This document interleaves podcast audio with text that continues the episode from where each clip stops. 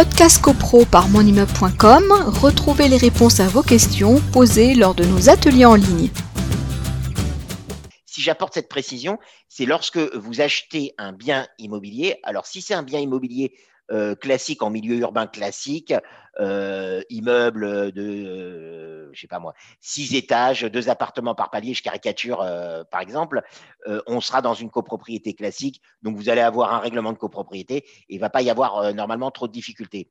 Si vous êtes dans un ensemble immobilier plus grand et que vous êtes en milieu urbain, donc vraiment un grand ensemble immobilier, là, il va falloir que vous demandiez des informations à l'agence immobilière au départ en disant quel est euh, le mode de gouvernance de l'immeuble.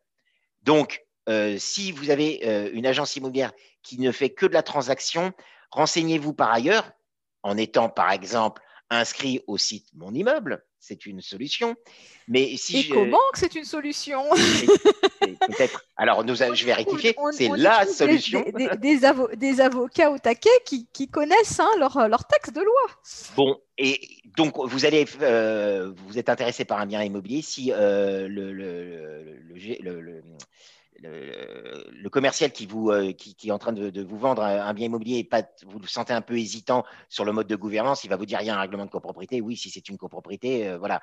Mais peut-être qu'au-dessus de la copropriété, la copropriété, elle s'insère dans un ensemble un peu plus vaste. Euh, ça peut être une union de syndicats des copropriétaires, comme on l'a dit. si vous allez demander quel est le syndic, puisque classiquement, dans la grande majorité des cas, c'est un syndic, etc. Et là, peut-être vous allez voir, ah ben non, c'est pas un syndic, c'est un syndicat coopératif. Donc, si c'est un syndicat coopératif, potentiellement, votre syndicat coopératif peut s'inscrire dans une union coopérative. Alors, si c'est un syndicat coopératif, vous allez demander le nom du copropriétaire, puisque là, c'est un copropriétaire qui euh, remplit des fonctions, et ça vaudrait le coup de voir si les assemblées générales sont régulièrement tenues, parce que, que, euh, quand on rappelle la, règle, à partir du moment où vous êtes en copropriété, vous êtes astreint à avoir un organe représentatif. Donc, c'est un syndic professionnel ou c'est un syndic non professionnel. Si c'est un syndic professionnel, vous allez avoir les informations bien plus facilement.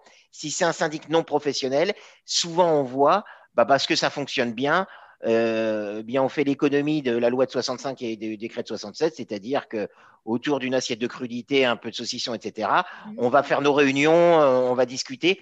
Mais malgré tout, vous êtes quand même astreint à tenir les assemblées générales euh, selon le code de la copropriété qui est ici. Donc, ce n'est pas parce que c'est une petite copropriété, euh, que ce soit un syndic bénévole ou un syndicat euh, coopératif, que voilà.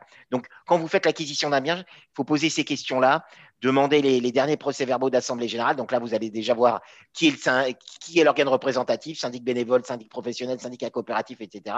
Et vous allez aller à, la pêche à l'information. Et une fois que vous allez avoir ces informations, peut-être que vous allez vous dire oh là là, euh, c'est un peu compliqué, c'est pas tellement ce que je souhaitais. C'est vrai que l'immeuble est, pas mal, mais je vois qu'en fin de compte, ce petit immeuble, il fait partie d'une structure plus grande.